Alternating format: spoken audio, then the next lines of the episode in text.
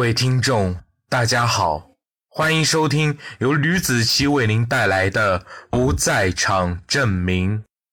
本集提要：月月站在楼道底，张广伦探出头。张广伦看到月月身后站着一个身穿黑色衣服、五官模糊的人脸。那个人抬起了头，看着张广伦，他开始害怕，他开始恐惧。脑门上的汗水不断的流下来。快，快点啊！快啊！张广伦受不了了，他冲下楼，打开楼栋的门，门外空空荡荡，什么人都没有，四周的房屋都消失了。变成了一片白茫茫的景色，只不过地上留了两个东西，一个是麻绳，另外一个是有些跛的脚印。爸爸，月月站在楼道底，张广伦探出头，看见自己的女儿。月，我给你开门，你等会啊。张广伦看到月月身后站着一个身穿黑色衣服、五官模糊的人脸。那个人抬起了头，看着张广伦。张广伦想叫嚷：“女儿，快跑！”可是却怎么也叫不出声。他觉得自己的嘴巴干了，嗓子疼了，身体发软。他开始害怕，他开始恐惧。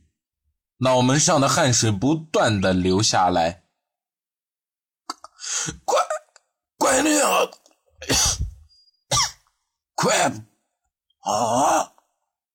张广龙受不了了，他冲下楼，打开楼栋的门，门外空空荡荡，什么人都没有，四周的房屋都消失了。变成了一片白茫茫的景色，只不过地上留了两个东西，一个是麻绳，另外一个是有些跛的脚印。这个脚印正是那个黑色衣服、看不见脸的人留下来的。他感觉浑身虚脱，睡衣都被打湿了。张广伦立马坐了起来，抓起床头的烟。点燃了，并抽了起来。他又一次做噩梦了。他感觉自己距离真的是，他感觉自己离真相的距离越来越远了。他感觉自己离真相的距离越来越近了。噩梦也越来越频繁的出现。月月，月。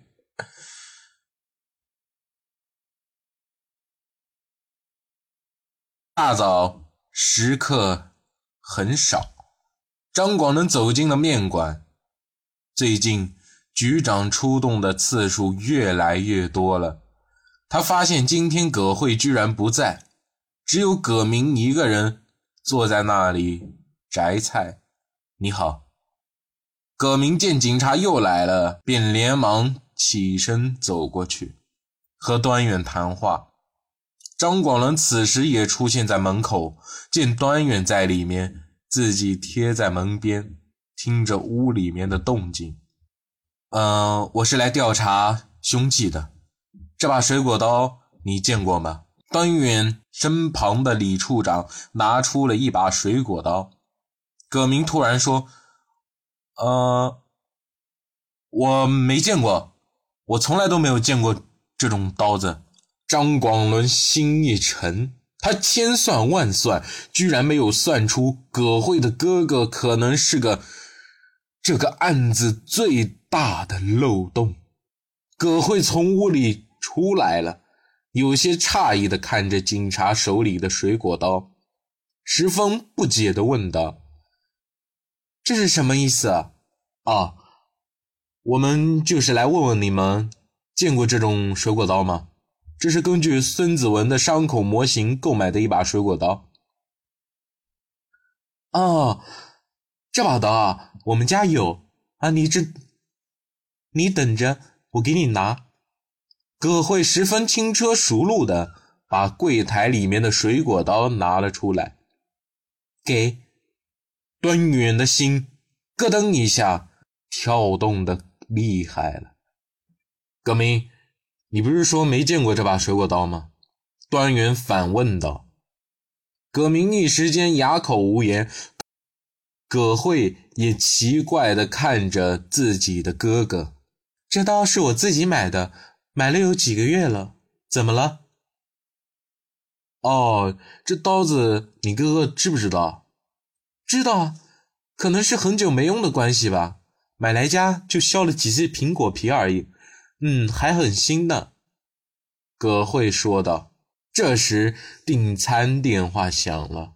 电话那头是张广伦的声音：“李英会送餐过来，我有话对你说。”“哦，番茄鸡蛋面。”“嗯，好的，知道了。”回橘子的车上，端云有些愤慨，他们说话有些矛盾呢。端局，你就不要自己理所应当了，好吧？凶手一定不是他们。你看，就光一把水果刀就可以判定凶手了吗？这怎么可能？李处长说：“可能是几个月没有看见这个水果刀，忘了而已啊。”不可能，一定是两个人，其中有一个人在撒谎。你真的是太主观了！你会没事记着家里多了一把水果刀吗？李处长侧过头看向了端云。可是你说他们有嫌疑的，那你说是谁杀了孙子文？再说了。现在抛尸案和这个案子并没有并案侦查，三个月前他们可都没有来联市啊！你太客观了，缺少主观逻辑。不管怎么说，我就是认定他杀了人。我第一次接触他的时候就是这样想的。他眉宇间闪烁不定，一定是在撒谎。这种直觉不可能错的，你就是疑心病太重了。李处长鼻子都快气歪了，索性便不和他争了，安心的开好自己的车。葛慧走出面馆，朝着光明小区前行着。他不知道自己身后正有一个男人跟着，这个男人便是董涛。张广伦在客厅里踱着步子，已经走了三个来回了。他怎么还不来？叮咚！张广伦探出头，看了看四周，楼道里是否有人后，便关上了门。他并不知道楼下有个男人正抬头看着张广伦的窗户。你哥哥是怎么回事？我，我不知道。哎。我千算万算没算到你哥哥，你不是说你哥哥没发现吗？怎么办？他们是不是会怀疑我？葛慧紧张地看着张广伦，张广伦没说话，跑到阳台朝楼下看了一眼，他才觉得现在已经被警察跟踪了，但楼下什么都没有。不会的，你只要记得自己该记住的东西就可以了。那。刀子的事怎么办？没事，他们会认为是你哥哥忘记的，因为这把水果刀上没有任何的痕迹，警察是查不出来的。